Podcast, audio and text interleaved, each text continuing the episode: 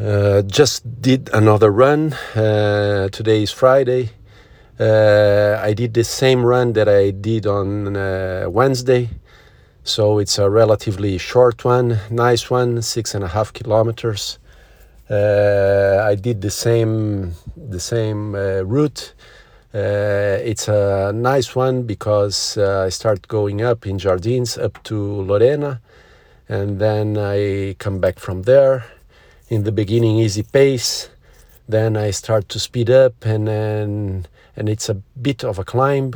When i reach uh, lorena then is, it begins a, a, a, slight descent. And uh, then it's nice because the, the body is warm already. I start to push the pace and feel it and uh, it's it's nice the the second half of the run and it's almost uh, impossible to avoid to to to push more.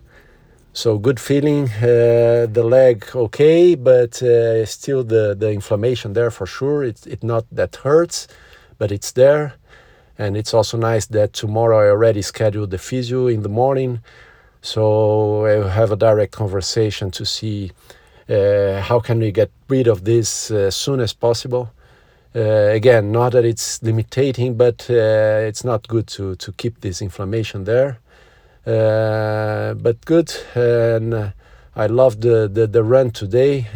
it's a short one, a bit above 30 minutes but uh, from the second half, uh, pushing hard, average total pace uh, it was okay, a bit strong, but not super strong, so close to, to five minutes per kilometer.